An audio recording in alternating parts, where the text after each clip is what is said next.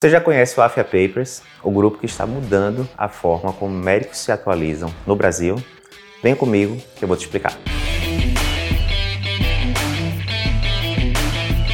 Olá, eu sou Eduardo Lapa, cardiologista, um dos fundadores do Cardio Papers e para te contar um pouquinho da história do Afia Papers, eu tenho que voltar um pouquinho no tempo para te falar como o Cardio Papers surgiu. Voltando ali para os idos de 2010, foi quando surgiu a ideia do Cardio Papers. Na época, eu, André e Fernando, meus dois sócios, a gente estava na residência de cardiologia, lá no INCO. E, apesar da gente estar tá, né, na USP, um grande centro ali de formação, etc., a gente tinha aquela sensação que era difícil acompanhar tudo o que estava acontecendo na cardiologia. Cardiologia é uma das áreas que mais tem publicações, novidades, né, todos os anos. Então, todos os anos são dezenas de diretrizes, milhares de artigos novos publicados nos principais periódicos. É muito difícil você conseguir se manter atualizado no meio de tanta informação. Lá em 2010 a coisa era ainda mais difícil, né? Se você fosse pensar na época, o YouTube estava começando, Facebook começando, não tinha Instagram, não tinha WhatsApp, então era outra época. Você tinha dificuldade para achar esses artigos todos que estavam saindo, não era uma coisa de tão fácil acesso.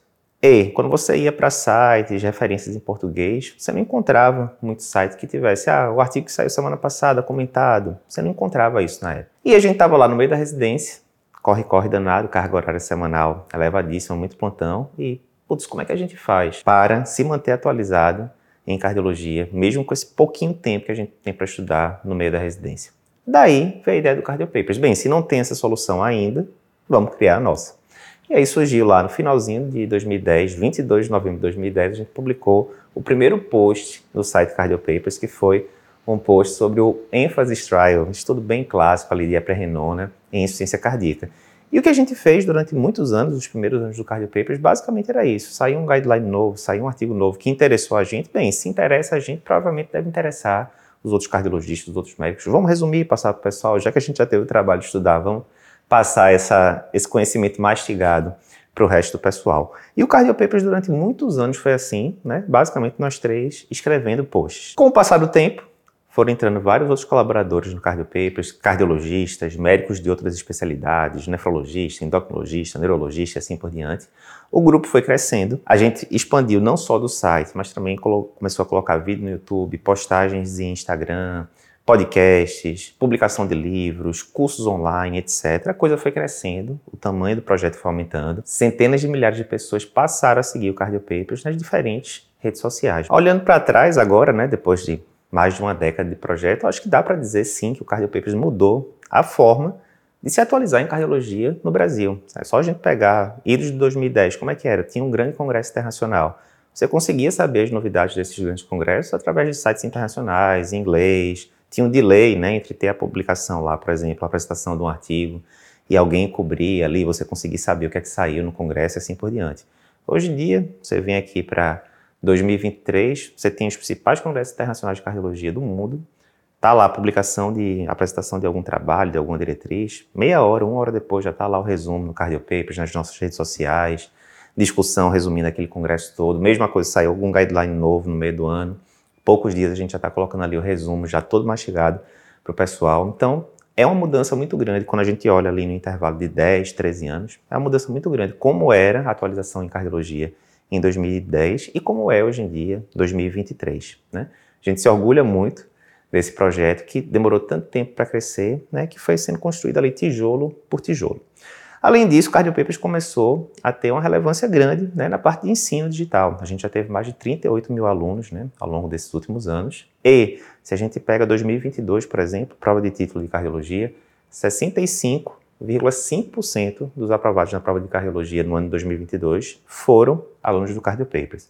A gente já teve mais de 17 mil alunos no nosso curso de eletro, né, médicos, estudantes de medicina, que aprenderam a interpretar um ECG com rapidez e sem medo com a formação do Cardio Papers. Então, o Cardio Papers começou a ter um papel muito importante na formação e na atualização de médicos e estudantes de medicina pelo Brasil afora. Pelos idos ali de 2020, 2021, começou a surgir uma questão. Será que essa fórmula de sucesso que a gente conseguiu montar para o Cardio Papers, né, uma marca grande, reconhecida, que as pessoas gostam de ver o conteúdo, conteúdo bem direto ao ponto, né, sem enrolação, que você precisa saber no dia a dia, será que a gente consegue transpô-la para outras marcas, para outras especialidades? Ou será que é uma coisa que depende muito ali dos fundadores, aquela coisa toda?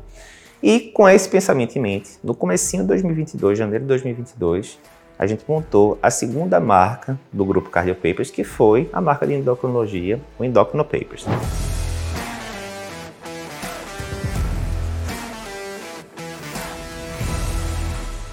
Para nossa felicidade, a marca deslanchou rapidamente, né? Mesmo padrão que o Cardio Paper já tinha estabelecido, podcast toda semana, lives toda semana, conteúdo bola na rede, atualização bem relevante, endocrinologia também tem muita atualização, né? Toda semana saindo artigo, todo mês saindo diretriz. E a gente viu que seguia o mesmo caminho ali e muito mais rápido do que o Cardio Papers. Tanto é que em 2023, 60% dos aprovados na prova de título de endocrinologia foram alunos do Endocrino Papers, o que a gente demorou mais de 10 anos para fazer na cardiologia, a gente conseguiu fazer ali um ano e meio com a endocrinologia. Nesse meio tempo, ali no comecinho de 2022, abril de 2022, o Cardio Papers passou a integrar o grupo AFIA, o maior hub de ensino e de soluções digitais médicas do Brasil. Eduardo, não sei ainda, não estou familiarizado com o nome AFIA. Para você ter ideia, você já deve ter ouvido falar certamente no Whitebook, né? Provavelmente o aplicativo médico que tem mais usuários aí, Brasil afora, né? O Whitebook já ajudou centenas de milhares de médicos e estudantes de medicina a tirarem suas dúvidas ali na beira do leito. O Whitebook é da AF. Você já deve ter ouvido falar no iClinic, né? um dos prontuários eletrônicos mais usados do Brasil. Nós aqui do Cardiopaper somos adeptos do iClinic já há muitos anos. Figuinho, acho que foi um dos primeiros usuários do, do iClinic, inclusive. Então, o iClinic também é do grupo AFIA. Medcel, mais de 30 faculdades de medicina. Então, várias marcas que você conhece certamente, que você já viu aí no seu dia a dia, pertencem ao grupo AFIA, que é isso, um enorme hub, né? Um enorme portal ali de ensino médico de soluções digitais é, no Brasil. Depois que a gente entrou para o grupo AFIA, aí veio o desafio adicional. Ok, está dando certo com cardio, está dando certo com endócrino. Será que a gente consegue expandir isso para várias outras especialidades? Com esse desafio em mente, a gente começou a expandir o projeto do Cardio Papers. Vieram então as marcas de dermatologia, Dermatopapers, ginecologia obstetrícia, Geopapers, pediatria, Papers e virão muitas outras. E aí veio o questionamento. Como chamar esse grupo que comporta Cardiopapers, Endocrinopapers, Dermatopapers, Geopapers, Papers e todas as marcas Papers criadas né, pelo grupo Cardiopapers que se seguirão? E aí vem a história. Estamos na AFA, o maior hub de educação médica do país, de soluções digitais médicas do país. Temos o Cardiopapers como o pivô aqui, né, criando essas marcas todas. Vamos juntar aqui as duas ideias e criar o Afia Papers. Foi daí que veio o nome Afia Papers, que você vai ver tanto aí nas nossas redes sociais. Qual é o compromisso do Afia Papers com você? É simples. Informação médica confiável, de qualidade, direto ao ponto, focando no que você, médico, estudante de medicina, tem que saber para diagnosticar e tratar seu paciente da melhor forma possível, de acordo com as evidências mais atuais. Alguns números do AFIA Papers para você.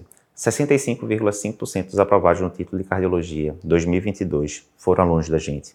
60% dos aprovados no título de endocrinologia em 2023 também foram nossos alunos mais de um milhão e meio de audições de podcast do comecinho de 2022 até agora, estamos aqui em agosto de 2023, mais de 38 mil alunos ao longo dos últimos anos. E isso é só o começo.